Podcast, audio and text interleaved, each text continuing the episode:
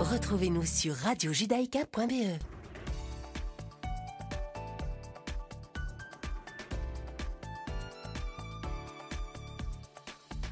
Bonjour à toutes et bonjour à tous. Il est 17h sur Radio Judaïka. Bienvenue à vous si vous nous rejoignez. Je suis ravie de vous retrouver en ce lundi 16 mai et tout de suite le flash d'information de cet après-midi. En Judée-Samarie, des dizaines de Palestiniens armés ont défilé à Jenin hier soir pour protester contre la mort de Daoud Zoubeidi, le frère d'un célèbre chef terroriste palestinien. Il est mort deux jours après avoir été blessé lors d'un échange de tirs entre émeutiers palestiniens et troupes de l'armée israélienne. Il faisait partie d'un groupe de 13 hommes armés palestiniens qui ont été touchés par des tirs de riposte de Tsahal à Jenin lors d'une opération menée par les forces spéciales de la police et de l'armée israélienne. Les émeutiers palestiniens ont violemment attaqué les troupes de Tsahal en tuant Noam Raz, un policier de l'unité antiterroriste Yamam.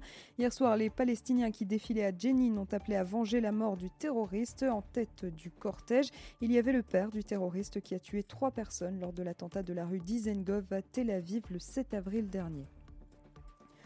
En Israël, le parti islamiste Raham a publié hier une annonce en arabe dans laquelle il salue une décision du gouvernement israélien concernant la reconnaissance des villages encore non reconnus du Negev en Israël. Une décision importante a été prise à propos des villages non reconnus du Negev, à savoir un élargissement de la zone des habitations reconnues de 70 mètres carrés qui les protège des démolitions ou du moins des démolitions sans avertissement préalable. C'est ce qu'a donc indiqué Raham dans son annonce. Le parti islamiste a rajouté que cette reconnaissance s'inscrivait parmi les nombreuses mesures prises dans le cadre du nouvel accord entre les membres du gouvernement. Dans le reste de l'actualité, la première ministre suédoise Magdalena Andersson a officiellement annoncé que la Suède allait demander son adhésion à l'OTAN. Le gouvernement a décidé d'informer l'OTAN de la volonté de la Suède de devenir membre de l'Alliance. Nous quittons une ère pour rentrer dans une nouvelle, c'est ce qu'a déclaré la première ministre suédoise.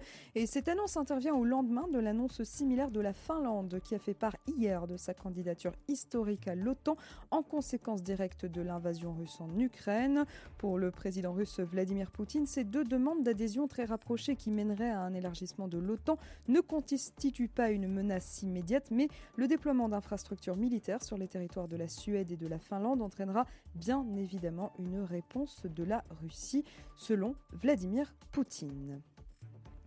Et un mot de Belgique pour terminer ce flash. Le roi Philippe se rend aujourd'hui à Abu Dhabi et aux Émirats arabes unis pour présenter ses condoléances au nouveau dirigeant du pays, le cheikh Mohammed Ben Zayed Al Nahyan, suite au décès vendredi de son prédécesseur, hein, le cheikh Khalifa Ben Zayed Al Nahyan, qui avait accompagné ces deux dernières décennies l'ascension fulgurante des Émirats arabes unis sur la scène internationale. C'est la fin de ce flash. On se retrouve bien évidemment à 18h pour le grand journal de la rédaction. Et là maintenant, ne manquez surtout pas chercher l'erreur avec Isaac Franco et Blaise Van der Linden. À tout à l'heure.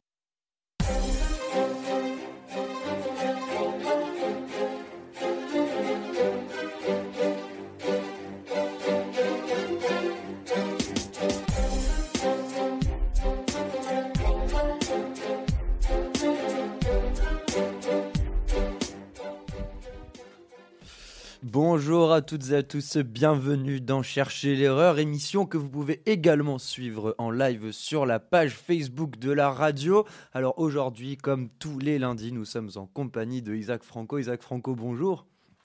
Bonjour Blaise. Nous Bonjour, allons... euh, Bonjour Clément. Bonjour Clément et bonjour à tous nos auditeurs et spectateurs. On va euh, commencer directement. Alors, mercredi dernier, une journaliste de la chaîne pan-arabe Al Jazeera a été tuée lors d'échanges de tirs.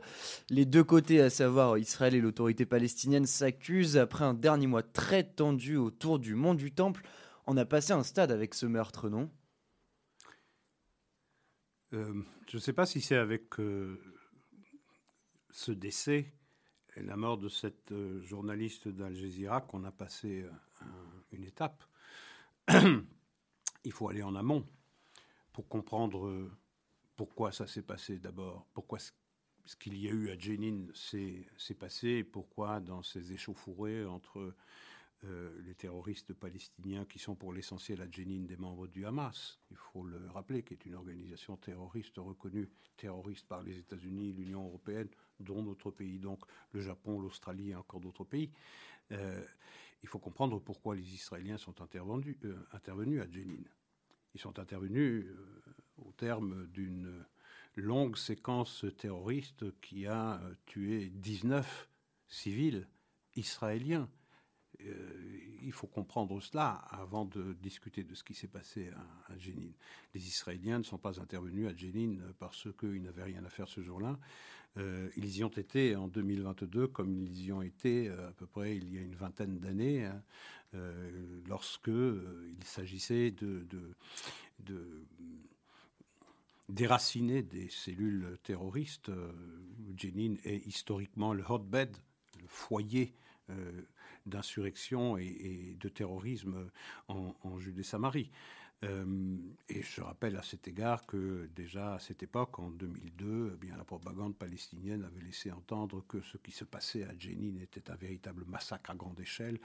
Même certains ont osé le mot euh, génocide, alors que en, réalité, on avait appris qu'au terme de ces combats, eh bien, 52 combattants palestiniens, en l'occurrence des terroristes du Hamas, avaient été euh, abattus et que de l'autre côté, il y avait eu 23 ou 24 soldats israéliens qui avaient perdu la vie. Rien qui ressemble à un massacre de civils. Et ce qui s'est passé à Jenin, eh bien, c'est le même effet de propagande.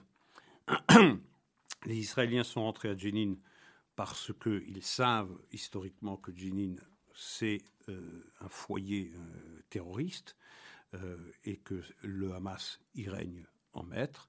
Il se trouve que cette euh, journaliste euh, Shirin Abou-Akleh euh, s'y trouvait. Elle se trouvait près des terroristes palestiniens. Il y a eu un échange de feu extrêmement nourri. les images en attestent d'ailleurs.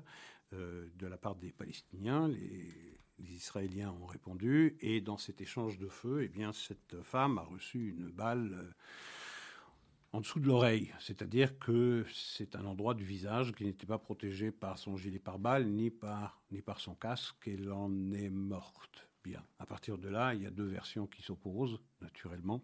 La version israélienne qui consiste à dire nous ne savons pas qui. Oui, parce que l'autorité palestinienne refuse de fournir quoi que ce soit comme, euh, comme preuve. C'est déjà troublant. Donc il y a deux narratifs qui s'opposent. Le narratif, c'est même pas un narratif, c'est euh, le constat fait par les autorités euh, militaires israéliennes qui disent en réalité on ne sait pas, il n'est pas impossible que ce soit un soldat israélien qui ait euh, malencontreusement abattu cette femme, comme il est possible, sinon probable, s'avance l'armée israélienne, que ce soit au contraire les terroristes palestiniens qui tiraient des salles extrêmement nourries, dont l'une a peut-être atteint euh, cette femme. Maintenant, il y a une vidéo où on entend très clairement les Palestiniens crier Nous avons abattu un soldat, nous avons abattu un soldat israélien. On entend très clairement dans la, dans la vidéo. Or, il se trouve qu'aucun soldat israélien n'est mort dans ces échauffourées. Et donc, c'est la femme euh, qui était habillée comme un soldat, puisqu'elle avait un casque, elle avait un gilet pare-balles, on aurait pu la prendre pour un soldat israélien. Et donc, il y a ces deux narratifs qui s'opposent, il y a de ces deux versions qui s'opposent. La manière, la seule manière de départager euh, euh, les versions, c'était effectivement une enquête conjointe israélo-palestinienne. Les Israéliens l'ont proposé, plus que proposé, suggéré fortement, en cela appuyé du reste par les États-Unis. Une enquête conjointe israélo-palestinienne pour déterminer les responsabilités et puis pour traduire les responsables en justice. Je ne pense pas que traduire euh, les terroristes du Hamas en justice, mais en tout cas, si c'était des soldats ou un soldat israélien qui aurait été responsable de, ce tir malencontreux, eh bien, il, aurait, euh, il aurait eu un, en, en, rendre compte devant la justice euh, euh, militaire euh, israélienne. Les Palestiniens ont refusé, pas question, de faire une enquête euh, conjointe. Nous allons faire notre propre enquête et, euh, avant même de l'entamer, d'ailleurs, cette enquête, euh, les Palestiniens disaient tous d'une même voix, ce sont les Israéliens qui l'ont tué, de façon délibérée, de sang-froid. Et donc, avant même qu'on ait une enquête, on avait déjà les résultats de cette enquête et les Palestiniens qui refusent également de, eh bien, de donner aux Israéliens la balle qu'ils ont extraite du corps de Madame Abou Aklé, de Madame Abou Aklé, parce que cela aurait permis une étude balistique qui aurait permis de déterminer d'où venaient les tirs, d'où venaient tout simplement les tirs. On aurait pu arriver facilement au bout de la vérité si on avait eu cette enquête conjointe et si les Palestiniens étaient euh, désireux réellement de connaître la vérité. Or, manifestement, c'est pas la vérité qu'ils veulent connaître, c'est politiser. On est un peu dans une manipulation de la vérité. Oh, pas un peu, on est en plein dans une manipulation de la vérité. Euh, encore une fois, il n'est pas impossible que ce soit les Israéliens, un Israélien qui soit responsable de cela. Ça n'est pas impossible. Tout peut arriver dans un échange de feu aussi nourri, et il n'est pas impossible, même si ça paraît peu probable compte tenu du professionnalisme des forces armées israéliennes, mais ça reste dans le champ du possible. Mais lorsque vous avez un refus de principe réitéré par le Premier ministre palestinien Shtaye, par euh, Abou Abbas et par tous les porte-paroles de l'autorité palestinienne qui disent pas question, on ne va pas faire d'enquête conjointe et on ne va pas donner cette balle qui aurait permis d'aider à la recherche de la vérité, bah, c'est pour le moins euh, troublant. Ça veut dire que vous avez d'un côté les Israéliens qui cherchent la vérité, qui sont ouverts à toutes les possibilités et à prendre leurs responsabilités au cas où ils sont responsables de ce qui est arrivé. Et de l'autre côté, vous avez les Palestiniens qui euh, cherchent tout, sauf cette vérité, mais qui au contraire cherchent à politiser, instrumentaliser ce, décès. Euh, et pour que cela serve à nouveau ça de prétexte à de nouvelles, de nouvelles violences, puisque on a tué, puisque les Israéliens sont non pas accusés, mais sont convaincus d'avoir assassiné de sang-froid une icône euh, oui, il faut, il, faut, rappeler que cette femme était extrêmement suivie dans le monde arabe. Oui, tout à fait, mais euh, extrêmement suivie dans le monde arabe. Elle a la nationalité euh, américaine, elle est palestinienne et américaine en même temps, mais elle est en même temps, il faut quand même le souligner, elle est reporter ou elle était reporter dans la chaîne Al Jazeera. Al Jazeera, c'est une chaîne qatari. qatari, c'est les frères musulmans. Ça veut dire que journaliste de Al Jazeera, euh, euh, on ne peut pas attendre véritablement qui est le porte-voix des frères musulmans dans le monde. On ne peut pas attendre une neutralité euh, professionnelle de, de, grande valeur. Cela dit, il est évident que ce décès reste éminemment regrettable puisqu'elle portait un gilet sur lequel il était indiqué presse et que ça reste une ça reste une tragédie euh, dommageable pour tout le monde parce que tout le monde est perdant dans cette affaire-là. Euh, les, Palestiniens sont, les Palestiniens ne savent pas quoi inventer après cette vague de terreur qui a laissé sur le trottoir eh bien, 19 euh, Israéliens, ne savent pas quoi inventer pour d'abord euh, bien justifier leur résistance. Ils résistent à l'occupation israélienne, à une armée qui tue des reporters, qui tue des enfants. c'est formidable. C'est une arme formidable sur le plan politique, sur le plan des, des médias, et ils en jouent avec beaucoup de talent. Enfin, quand je dis avec beaucoup de talent, je ne suis pas vraiment sûr. C'est-à-dire que s'ils n'avaient pas le relais de la presse internationale pour pratiquement tous d'une même voix relayer la version palestinienne avant même qu'une quelconque enquête ait commencé, eh je veux dire, ils, jouent sur du velours. Ils jouent sur du velours. Pour eux, c'est tout bénéfice. Tout bénéfice. Ils ont instrumentalisé la mort d'une malheureuse. Euh, ça justifiera de prochaines, de prochaines euh, violences à l'égard, à l'égard des Juifs. Et pas seulement en Judée-Samarie, pas seulement en Israël internationalement reconnu, mais également euh, ailleurs. Je rappelle qu'il y a eu un grand nombre de manifestations qui étaient prévues, par exemple en Allemagne, pour euh, commémorer cette mort et se montrer solidaire du décès de euh, Abou Akleh, et que en Allemagne précisément, eh bien toutes ces manifestations ont été interdites parce que les autorités allemandes savent que cela dégénère en manifestations antisémites. Donc c'est véritablement un baril de poudre, et les Palestiniens ne savent pas quoi inventer pour revenir euh, au sommet des préoccupations de la communauté internationale. Plus personne ne s'occupe des Palestiniens. Les Palestiniens, euh, il y a longtemps que ça n'intéresse plus personne, même pas leurs frères arabes. La preuve, la normalisation d'Israël avec euh, Bahreïn, avec les Émirats arabes unis, le Maroc et le Soudan sont là pour témoigner que les Palestiniens fatiguent absolument tout le monde. Plus personne ne s'en occupe. Donc tout est bon pour revenir au centre de l'actualité internationale. Et sur ce plan-là, ils ont gagné. On a ouvert les journaux sur cette mort dont un grand nombre d'agences de, presse, à commencer par l'AFP, qui dans un premier temps titrait immédiatement, avant même qu'il s'agisse d'ouvrir une enquête, titrait Les Israéliens ont tué de sang-froid, pour après se, rétracter. Mais vous savez comment c'est dans les informations. Hein? la vérité chausse ses pantoufles, alors que le mensonge a déjà fait le tour du monde.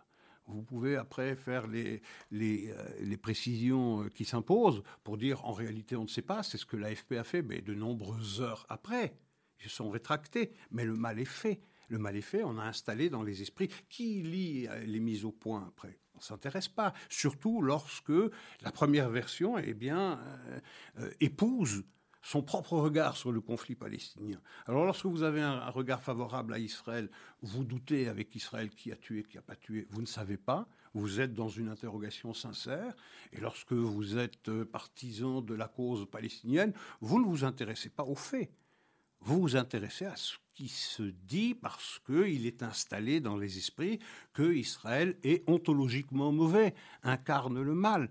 Vous savez, un journaliste du Monde, Benjamin Barthes, par exemple, une journaliste de Radio France Internationale, euh, et du journal du dimanche, dont j'ai oublié le nom, euh, par charité, c'est mieux d'ailleurs que je ne m'en rappelle pas, euh, qui, disait, qui disait très clairement à quelqu'un qui était intervenu sur les réseaux sociaux pour dire que Israël c'est le mal incarné, eh bien Benjamin Barthes disait Well said, my friend.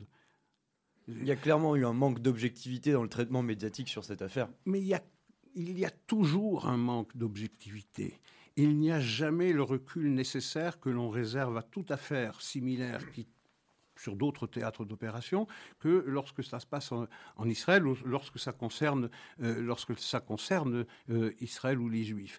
Avant, c'était blame the Jews, maintenant c'est blame Israël. Mais Israël peut-être est responsable. Mais qui peut accuser, même s'il s'avère après une enquête qui probablement ne révélera rien, puisque maintenant elle est enterrée et que la balle ne sera jamais délivrée aux autorités israéliennes, comment savoir la vérité? Donc on va s'asseoir sur un mythe, et ce mythe, il va s'installer petit à petit dans les cerveaux, dans les esprits.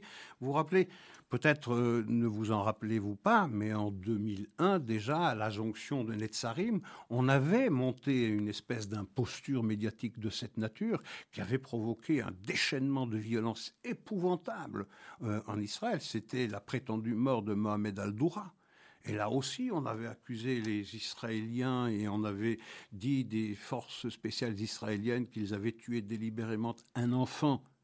Mais au nom de Mohamed Al-Doura, on a égorgé le journaliste Daniel Pearl.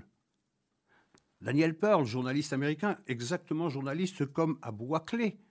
Mais les assassins de Daniel Pearl, ils ont été enfermés condamnés par le Pakistan mais ils ont été libérés par les autorités pakistanaises. Qui s'en est ému qui s'en est ému Alors, je dirais, il y a de bons journalistes et de mauvais journalistes, ceux dont la mort euh, indigne et ceux dont la mort laisse euh, indifférent.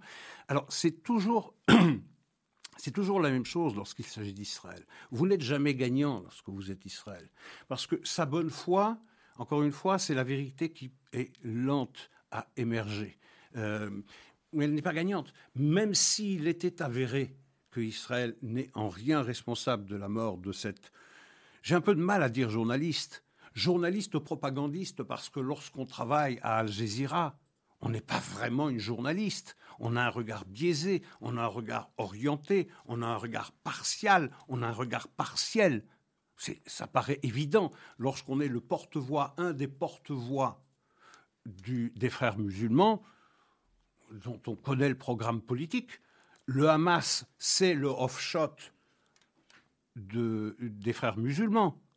Il faut le savoir, il faut quand même le rappeler. Peu de gens peut-être le savent encore. Donc manifestement, euh, Abou avait épousé euh, le, narratif palestinien d'un peuple euh, sous occupation, oppressé, opprimé, pardon, discriminé, même génocidé, va-t-on parfois jusqu'à dire. Donc, ok, cette mort reste tragique, mais enfin, ce qui est scandaleux dans cette affaire, c'est cette manière, ce, réflexe grégaire de l'ensemble des médias qui, dans un premier temps, et je l'ai lu dans le Washington Post, également dans le New York Times, il n'y a pas d'interrogation, il n'y a pas de doute, parce que ça épouse une opinion qui est déjà forgée est l'avenir. C'est qu'on a installé dans les esprits que Israël, c'est l'incarnation du mal. Donc, lorsqu'on tue un journaliste, oui, ma foi, on va faire le procès d'Israël. Le danger, c'est quoi? Le danger, c'est quoi? C'est que, eh bien, on fasse un parallèle entre Israël et l'Arabie Saoudite à propos de, euh, de Khashoggi. C'est qu'on réserve le même traitement.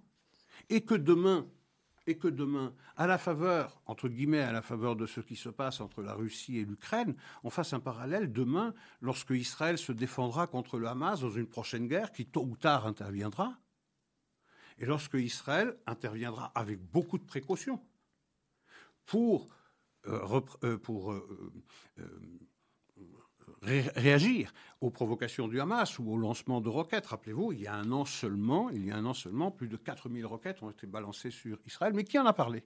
Personne ne s'y est intéressé. On s'est intéressé à la réaction israélienne, extraordinairement mesurée. Je veux dire, il n'y a aucune armée au monde qui agit avec les précautions que prend l'armée israélienne lorsqu'elle se défend ou lorsqu'elle met en œuvre une représaille. Il y a eu dans ces combats 234 morts dont la moitié étaient des combattants. Il y avait une soixantaine d'enfants, dont une dizaine étaient responsables, étaient de la responsabilité du Hamas, dont certaines roquettes sont tombées sur le territoire de Gaza. Mais on a fait le procès d'Israël.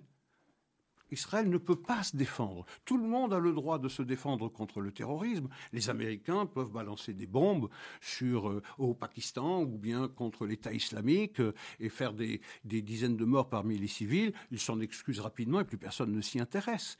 Il y a un seul État au monde qui ne peut pas se défendre contre le terrorisme dans la région même qui lui a donné naissance. C'est quand même farfelu cette affaire-là. C'est tout à fait farfelu. Donc, c'est une affaire dont Israël ne peut pas se sortir gagnant. Tout au plus, peut-il, Israël, essayer de ménager dans l'esprit de la communauté internationale un doute suffisant pour que, bon, on passe à autre chose sans en demander plus de compte à Israël. Mais en sortir gagnant, c'est impossible. C'est impossible même pour Israël aujourd'hui de faire la preuve qu'il n'y est pour rien. C'est impossible pour Israël de faire la preuve qu'il y est pour quelque chose et de lui donner l'occasion eh bien, de s'expliquer et de juger le responsable. Non, c'est impossible, c'est fermé. Ça sert. Alors, comment, comment communier la mort de cette personne lorsque celle-ci, elle est instrumentalisée par des foules absolument fanatisées qui n'ont strictement aucun respect pour la mémoire de la défunte et pour la famille qui demandait pour les funérailles que son cercueil fût chargé sur un corbillard et que son enterrement soit fait de manière privée, intime. C'est ce que demandait la famille de Abou Akleh. C'est ce que demandait la famille d'Abou Akleh en accord avec les autorités militaires israéliennes. Ça a été accordé. Une foule de centaines de, manifestants, d'émeutiers ont investi l'endroit où se trouvait le cercueil et l'ont pris à bout de bras pour y aller à pied, chanter des chants nationalistes et hurler à la Akbar et Israël est assassin. Qui peut tolérer ça au cœur de la capitale israélienne? Personne ne peut tolérer. Et alors, on va charger Israël d'une réaction disproportionnée lorsqu'il s'agit de mater cette émeute. Mais qui a manqué de respect à l'égard de la mémoire de cette femme et de sa famille qui demandait un enterrement intime? Personne ne se soucie de cela. Donc Israël est coupable d'office. Israël est coupable de naissance. Il ne peut pas s'en excuser, il ne peut pas jamais avoir raison. Et c'est ça le drame. Et vous avez, par exemple, aujourd'hui, vous avez aujourd'hui qui sort en Angleterre dans un grand nombre de cinémas un film documentaire. Je mets des paquets de guillemets autour du mot documentaire, qui s'appelle Eleven Days in May, un an après la dernière guerre entre le Hamas et Israël. Et le narratif est raconté par qui? Par Kate Winslet. Je veux dire, euh, Oscar Award, une grande dame de la scène, je veux dire, c'est pas n'importe qui, Kate Winslet. Bien, son narratif, c'est un, déluge de mensonges absolument abjects. c'est de la propagande. C'est de la pure propagande au point que Kate Winslet, lorsqu'elle sera interrogée pour avoir contribué à un film monté par Winterbottom, qui est un grand réalisateur associé avec Mohamed Nawaf, qui est un militant du Hamas, bien, elle s'est excusée de ne pas avoir pris ses précautions avant de donner sa collaboration à ce film. Mais c'est un tissu de mensonges. Mais vous mettez ça dans des esprits faibles ou dans des esprits déjà orientés, déjà préparés par une propagande qui dure depuis des décennies. en réalité depuis presque la création de l'État d'Israël, sinon depuis, euh, depuis juin 67, où Israël a eu le tort de se défendre et de sortir vainqueur de cette guerre d'annihilation qui était menée contre lui. Je veux dire, c'est abject. On est en train, dans notre propre espace, petit à petit, d'instiller dans les cerveaux toutes les raisons de haïr Israël et tous ceux qui se montrent solidaires ou soucieux de son sort, c'est-à-dire les juifs. Et tout cela par les plus grandes agences de presse, par les plus grands organes de la presse écrite américaine. C'est ça qui est inouï, c'est ça qui est plus scandaleux encore, et Dieu sait que la mort de euh, Abou Akleh est regrettable, mais ce qui est plus scandaleux encore, c'est cette condamnation par principe. Vous parliez tout à l'heure de, provocation. Euh, hier, euh, certains Palestiniens ont célébré le Nakba Day, à savoir le jour de la catastrophe, qui est le jour de la création de l'État d'Israël. Euh, je parlais de propagande tout à l'heure, on est encore dans de la propagande là. Alors, vous imaginez, le mouvement national palestinien, c'est qui plaide pour la création d'un État à côté d'Israël, c'est de dire la création d'Israël, c'est une catastrophe nationale. Bon, je passe sur l'ironie de fêter une défaite quand même, parce que c'est quand même extraordinaire que des Palestiniens célèbrent une défaite. Euh, moi, personnellement, euh, je suis prêt à fêter la Nakba parce que euh, ça, signifie la victoire d'Israël sur les ennemis. Je rappelle quand même que le 14 mai 1948, lorsque Ben Gurion va déclarer la création de l'État d'Israël, eh bien, quelques heures plus tard, il y a l'invasion de, des armées arabes dans un but d'anéantissement, de génocider les Juifs qui s'y trouvent. Il faut quand même le rappeler eh bien, euh, cette entreprise génocidaire de la, des armées euh, arabes euh, aura fait long feu. Ils auront été battus. Maintenant, si les Palestiniens, ça les amuse de, de fêter une défaite, grand bien leur face. Mais là, encore une fois, là, encore une fois, c'est pour, c'est pour chauffer les esprits. C'est pour fermer toutes les portes à une cohabitation envisageable dans un avenir plus ou moins proche ou plus ou moins lointain, je dirais. C'est pour fermer toutes les portes à la négociation. Vous ne pouvez pas négocier sereinement avec des gens pour qui votre futur voisin, eh bien, a provoqué une catastrophe pour vous. Vous ne pouvez pas. Vous devez pouvoir tourner la page.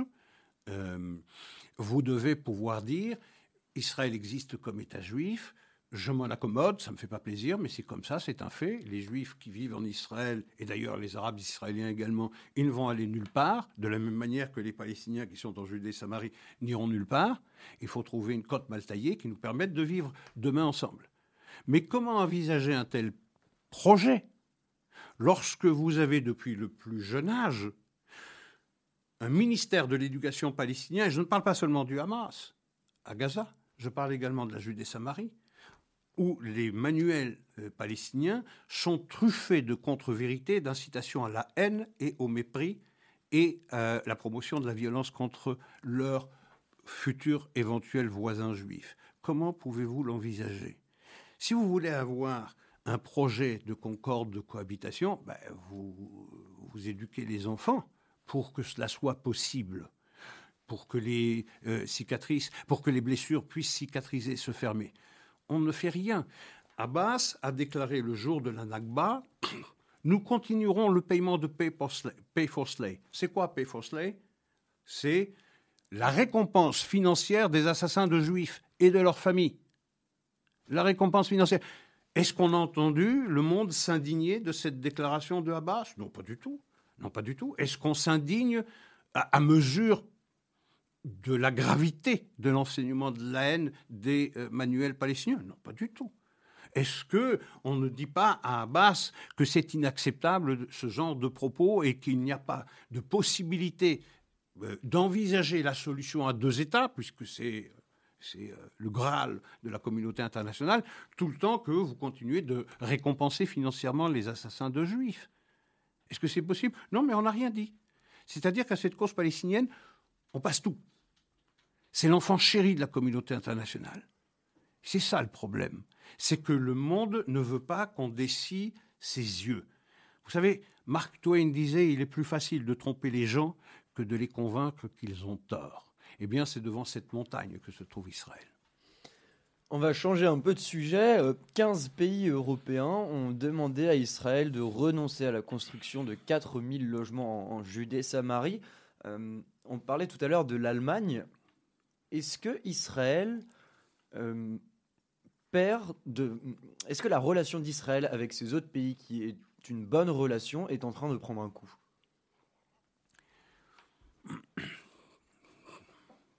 C'est une relation d'aine et d'amour entre l'Europe euh, et Israël. C'est l'histoire d'un grand malentendu. Il y a de l'admiration et il y a de l'insupportation, de l'irritation.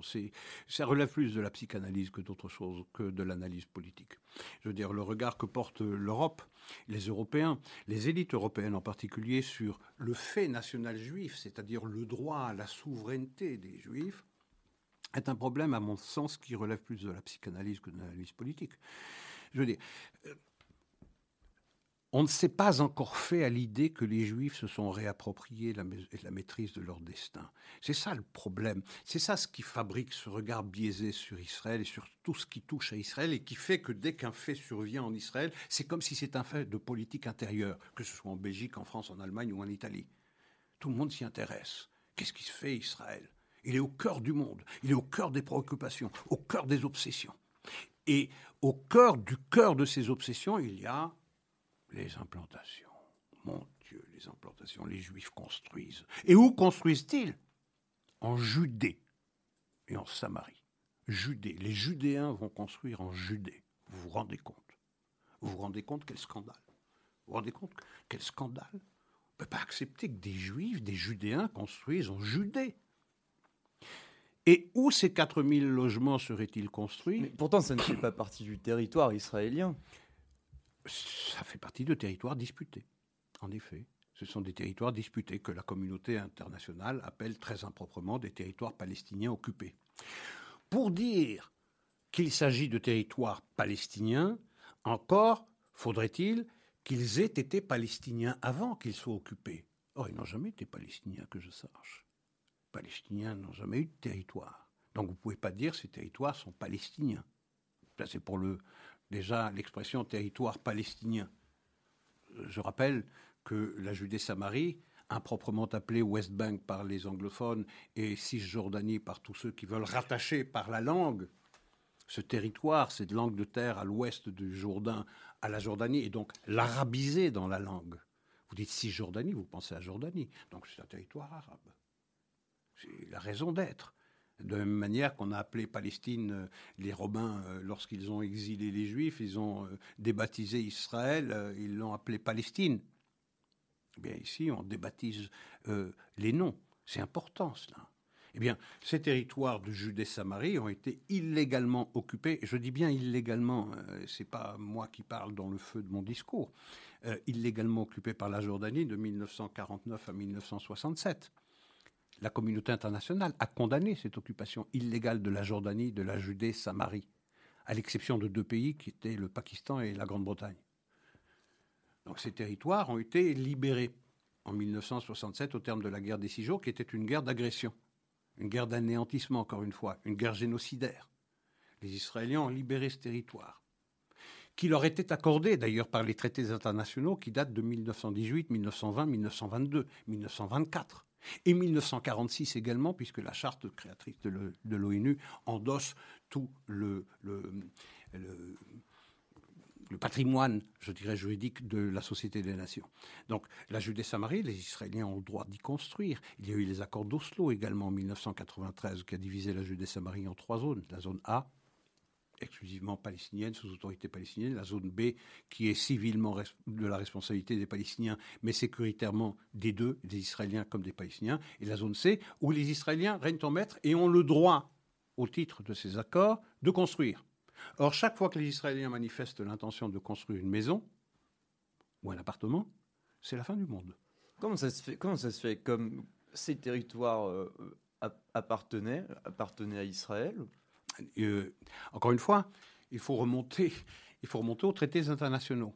Lorsqu'il y a eu euh, la décision prise par la Société des Nations de donner, d'abord il y a eu la déclaration euh, Balfour en 1917, puis la conférence de San Remo en 1918, qui a attribué au peuple juif pour la création de son foyer national l'Israël tel qu'on le connaît, la Judée-Samarie et la Jordanie. Et la Jordanie. Un an plus tard, en 1923, eh bien, on a retiré les 4 cinquièmes de ce foyer national juif qui correspond à la Jordanie, on l'a donné à, euh, des Saoudiens, euh, qui, euh, dont la famille, le royaume hachémite, sont des Saoudiens d'origine. Donc on a enlevé déjà 78% du foyer national juif aux juifs. Donc il reste ces 22% qui sont Israël, Gaza et la Judée-Samarie. Donc c'est ce que disent les traités internationaux. Et, puis, et pourtant, les, pourtant, les, résolutions pays européens en question, à chaque fois qu'une maison, un appartement est construit sur ces territoires, ils reviennent à la charge. Absolument, ils reviennent à la charge parce qu'ils estiment que euh, toute présence juive euh, au-delà de la ligne verte est euh, illégale et illégitime. Or, je rappelle une chose, il n'y a pas de frontière entre Israël internationalement reconnu et la Judée-Samarie. Il n'y a pas de frontière. Ce ne sont pas des frontières politiques. C'est une ligne de cessez-le-feu. La ligne verte est une ligne de cessez-le-feu. Elle sanctionne un cessez-le-feu euh, entre Israël et ses ennemis. C'est tout. Ce qui veut dire que techniquement, Israël est encore en guerre mais ça n'a jamais été une frontière politique. Et qui a refusé que ce soit jamais une frontière politique? C'était les Arabes. Parce qu'en reconnaissant cette frontière politique, ils reconnaissaient la création de l'État d'Israël. Donc, les Israéliens estiment que la Judée-Samarie, eh bien, ils y ont des droits. Droits d'ailleurs qui étaient reconnus par la précédente administration américaine, hein, celle de Donald Trump, qui avait dit que les présences juives en Judée-Samarie étaient parfaitement légitimes. Il avait même proposé un plan de partage de cette euh, euh, Judée-Samarie en disant que les Juifs pourraient euh, bénéficier de 50% de la zone C. la zone C, c'est 60% de la Judée-Samarie, ce qui veut dire que les 50% de la zone C correspondent à 30% de la Judée-Samarie qui irait aux Juifs. Ce fait que Donald Trump a été battu et qu'aujourd'hui, c'est Joe Biden qui reprend les vieilles anciennes de la communauté internationale, consiste à dire que toute présence juive en Judée-Samarie est parfaitement illégale. Même chose, comme ils disent à Jérusalem-Est. Ça ne veut rien dire, Jérusalem-Est. C'est une cité qui n'existe pas. Plutôt plus pour te parler de quartiers orientaux de la capitale israélienne. Mais Jérusalem-Est n'existe pas comme, comme ville. Mais bref, peu importe. Je veux dire par là, et c'est ça qui est le plus intéressant, il est question de la construction de 4000 logements. Il ne s'agit pas de 4000 maisons individuelles. Il s'agit de 4000 de buildings, euh, de 4000 appartements dans des buildings qui seront construits dans des blocs d'implantation existants déjà qui de toutes les façons pas une, pas une extension ce n'est pas une extension ce n'est pas une expansion comme le dit erronément comme le disent erronément les 15 pays européens comme le dit erronément d'ailleurs l'administration américaine qui parle explicitement d'expansion territoriale. C'est pas du tout le cas. C'est de construire dans la même zone géographique, topographique, mais de construire des immeubles dans cette surface déjà existante. Donc même là, donc la croissance naturelle de ces villes et villages de Judée-Samarie, qui resteront en tout état de cause dans quelconque accord entre Israël et demain les Palestiniens, ça restera sous souveraineté israélienne. Tout le monde le sait, même les pavés le savent. Mais ça met tout le monde en émoi. Des juifs qui vont construire 4000 logements, ça n'est pas pensable. C'est un obstacle à la paix. Voyez-vous, ça c'est un obstacle à la paix. La déclaration de Abbas de continuer à récompenser euh, les assassinats de juifs, ça, ne dérange pas personne. Ça, c'est pas un obstacle à la paix. L'enseignement à la haine ou mépris dans les manuels scolaires, ça, c'est pas du tout un obstacle à la paix. Le refus de Abbas de dire que euh, jamais nous ne reconnaîtrons que Israël est un État-nation du peuple juif, ça c'est un obstacle à la paix, mais personne ne lui en fera grief de cela. Voyez-vous euh, Le monde ne veut pas qu'on décie ses yeux. Le monde veut de l'émotion, ne veut pas de la raison. Et il se fait que tout ce qui touche aux juifs, et ce ça ne date pas de la création, de la recréation de l'État d'Israël, tout ce qui touche aux juifs échappe au champ de la raison. Vous êtes dans le champ de l'émotion et selon que vous ayez un regard favorable ou défavorable sur les juifs, eh bien, vous les condamnerez ou bien vous les comprendrez. Or, ils sont bien plus nombreux ceux qui les condamnent que ceux qui les comprennent. Vous parliez tout à l'heure de, euh, l'administration américaine. Euh, Joe Biden, le président d'un allié historique d'Israël, à savoir les États-Unis, se rendra euh, à Jérusalem où il va visiter un, hôpital qui, et, ce qui pourrait être vu comme un geste de soutien aux Palestiniens. Est-ce qu'on a l'impression que l'administration Biden mm, le, le soutien infaillible des États-Unis avec l'administration Biden s'effrite envers Israël? Ah, ça c'est clair. ça c'est clair. Vous le voyez dans ce dossier, dans les réactions presque épidermiques, obsessionnelles de l'administration américaine à propos de la mort de Abu Akleh, à propos de, des funérailles, à propos de la construction de ces 4000 euh, logements, à propos du dossier du nucléaire iranien. Vous voyez très bien qu'il y a une volte-face de l'administration américaine qui est à l'exact opposé de l'administration précédente. Sur tous les sujets sur lesquels s'était prononcé favorablement à Israël la précédente administration, vous avez un U-turn absolu. Je, vais vous rappeler très rapidement. Euh, Donald Trump, le 8 mai 2018, euh, a dénoncé le JCPOA, l'accord sur le nucléaire euh, iranien. Le 14 mai, c'est-à-dire six jours plus tard, il a déplacé l'ambassade des États-Unis de Tel Aviv à, Jérusalem. le 15 mai, le lendemain encore, les États-Unis ont bloqué une résolution de l'ONU sur une enquête concernant les prétendus crimes euh, israéliens contre les Palestiniens à la frontière de Gaza. Le 1er juin, c'est-à-dire encore 15 jours seulement après, eh bien, les, États-Unis ont bloqué une résolution du Conseil de sécurité de l'ONU qui appelait à la protection du peuple palestinien comme si celui-ci était menacé de génocide. Le 31 août 2018, il y a eu un arrêt du financement américain de l'UNRWA. Le 10 septembre, vous voyez la succession hein, très très très rapide. Eh bien, il y a eu la fermeture de la mission politique, de la mission diplomatique de l'OLP euh, à Washington. Le 17 septembre, il y a eu un, arrêt du financement des, des États-Unis à cette entreprise de réconciliation entre le Fatah et le Hamas. Eh bien, sur chacune de ces initiatives de l'administration américaine précédente, vous avez une décision qui est exactement contraire. Et parmi toutes ces décisions, la plus symbolique, la plus chargée, pas seulement sur le plan politique, mais sur, le plan du narratif, c'est Jérusalem, le regard que vous portez sur Jérusalem. En 1995, le Congrès des États-Unis prend à l'unanimité, j'insiste, à l'unanimité, prend la décision de reconnaître Jérusalem comme capitale de l'État d'Israël, capitale éternelle et indivisible, et demande au président en exercice de déplacer son ambassade de Tel Aviv à Jérusalem en 1995. Décision à l'unanimité du Congrès des États-Unis. Il a fallu 2018 attendre Donald Trump pour que, enfin, après 23 euh, ans, si je calcule bien, après 23 ans, que enfin un président des États-Unis dépasse les menaces de fin du monde qui pèseraient sur, euh, sur une décision américaine qui, qui, qui, serait la conséquence d'une décision américaine de reconnaître Jérusalem comme capitale d'État d'Israël et d'y établir son ambassade. Il ne s'est rien passé.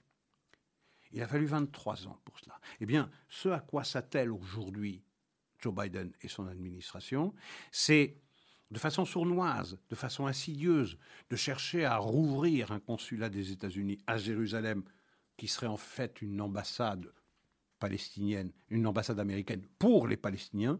Ironie de la chose, c'est qu'en plus ce consulat, qui était ouvert jusqu'en 2018 au bénéfice des Palestiniens, se trouve dans les quartiers occidentaux de Jérusalem. Donc ça diviserait politiquement la ville. Ce serait une manière de reconnaître que la ville, en réalité, est là deux, deux souverainetés. Une souveraineté israélienne et une souveraineté euh, euh, palestinienne. Et cette volonté, ce sont des rumeurs encore, c'est à vérifier. Je pense que la provocation serait trop énorme pour que cela se vérifie. Mais avec Joe Biden, rien n'est impossible. S'il vient à visiter Israël au mois de juin, comme cela semble être prévu, eh bien, il se proposerait de visiter cet hôpital dont vous parliez, un hôpital euh, arabe qui se trouve dans les quartiers orientaux de euh, Jérusalem, comme on dit euh, dans les journaux. Jérusalem-Est, mais ce serait, mais sans être accompagné d'une quelconque autorité israélienne. parce que la présence d'une quelconque autorité israélienne aux côtés du président américain qui visiterait cet hôpital montrerait que euh, eh bien, cette administration euh, valide, endosse la décision prise par son prédécesseur. Donc il s'agit de ne pas être accompagné par des Israéliens pour bien montrer que le regard de cette administration sur Jérusalem, c'est une Jérusalem divisée. Et pourtant, en arrivant, il avait dit que rien ne changerait entre les États-Unis et Israël. Eh bien, euh, tout change. Eh bien, tout change. Tout change. Et la grande inquiétude qui doit habiter les Israéliens, la grande inquiétude, vraiment, je parlais du parallèle entre Khashoggi et, Abou Bakr. Mais il y a d'autres parallèles encore plus effrayants.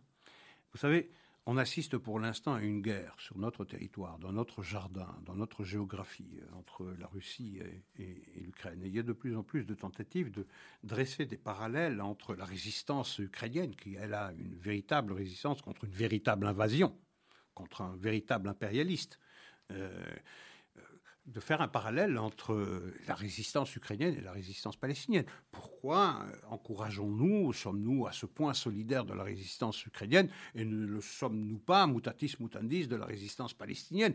Nous luttons également contre un oppresseur, nous luttons également contre un envahisseur, contre quelqu'un qui nous a privés de notre terre, etc. Donc il y a de plus en plus de parallèles qui s'installent, qui préparent les esprits. Alors que se passera-t-il demain ou après-demain?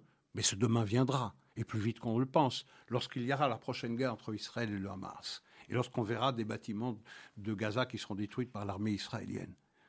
Ça rappellera les images de, je ne sais pas, Mariupol, par exemple, ou euh, de Kharkov, ou de Kharkiv, comme on dit maintenant, euh, ou de Kiev.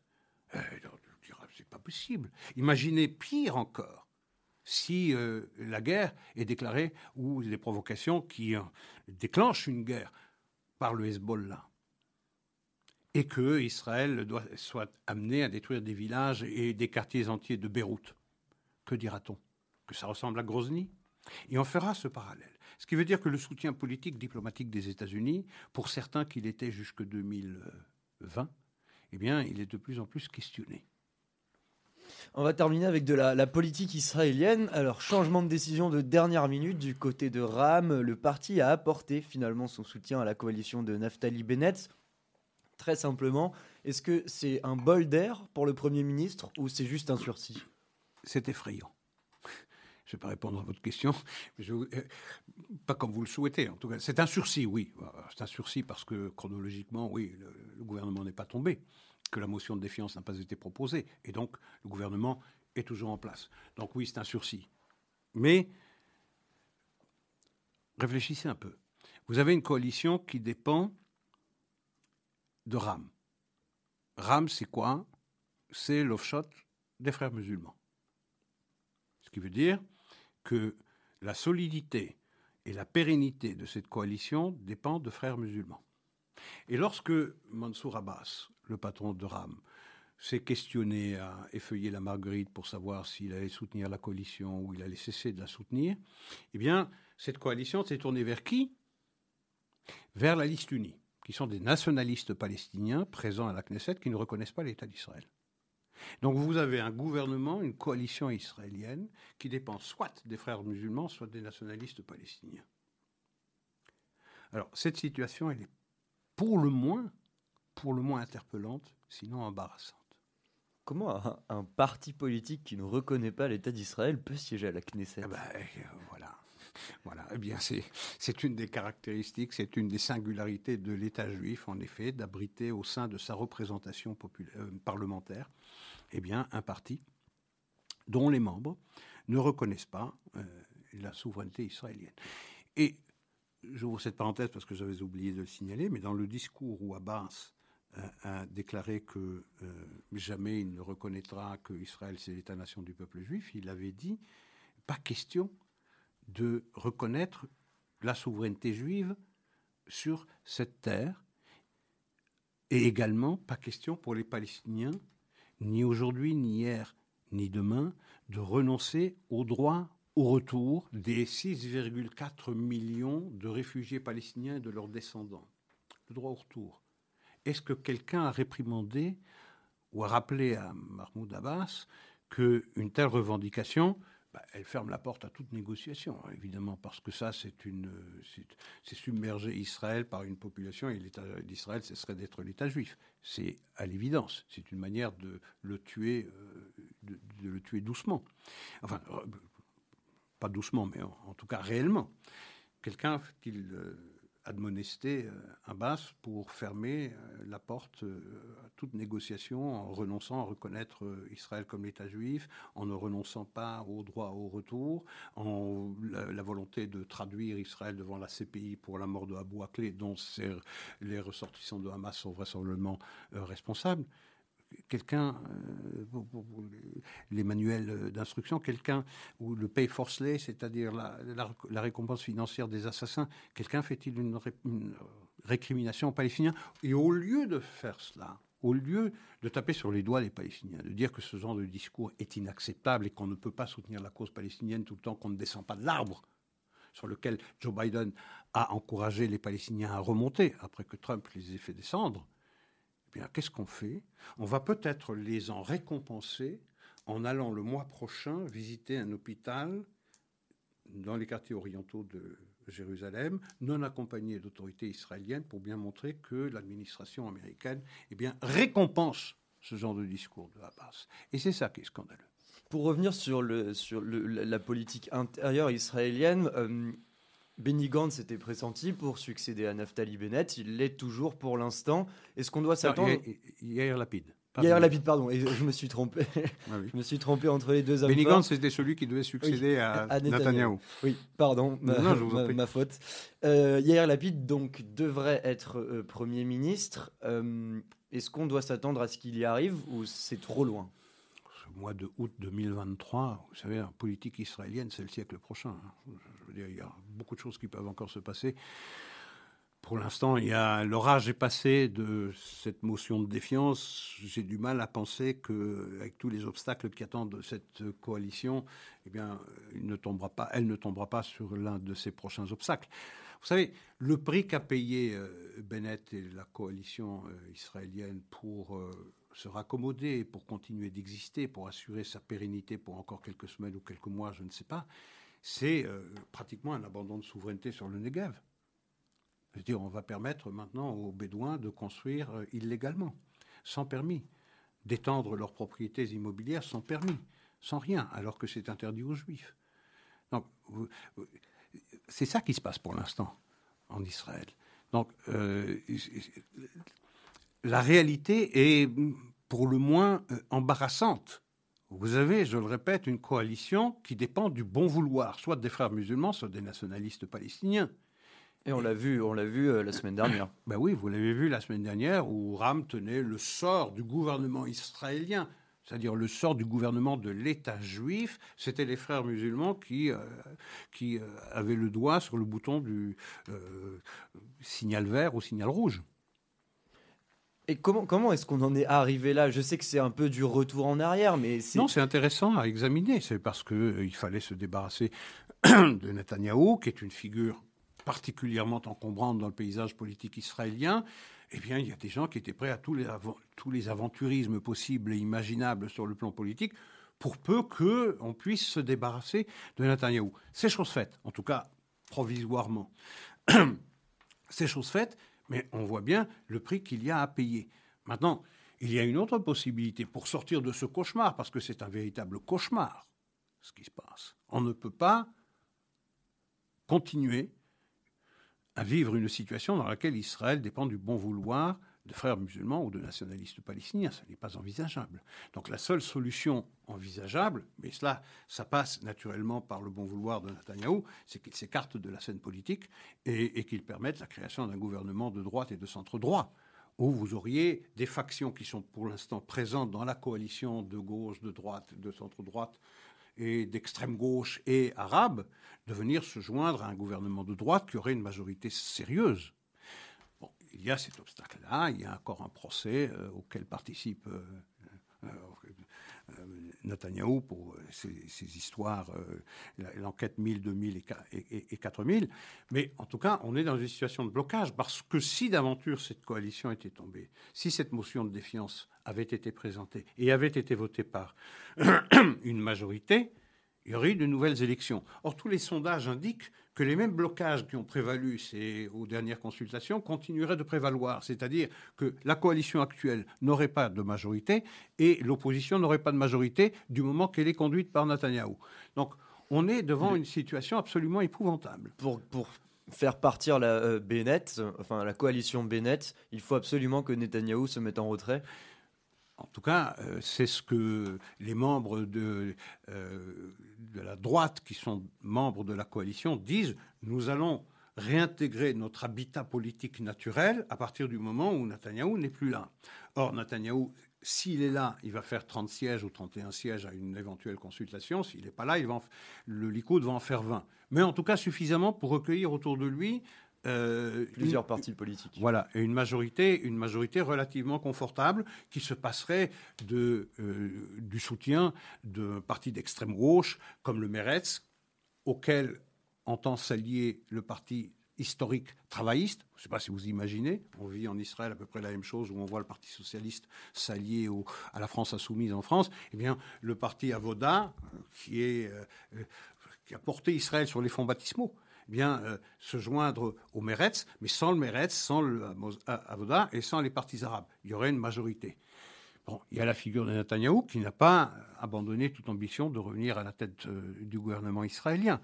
Donc, on est dans une situation véritablement impossible, euh, avec en fond, eh bien, un dossier qui hante les esprits sécuritaires israéliens. C'est évidemment le dossier sur le nucléaire, le dossier sur le nucléaire nucléaire iranien. Oui, oui, euh, pardon, sur le dossier nucléaire euh, iranien. Et ça, c'est une menace, euh, c'est une menace de tous les instants.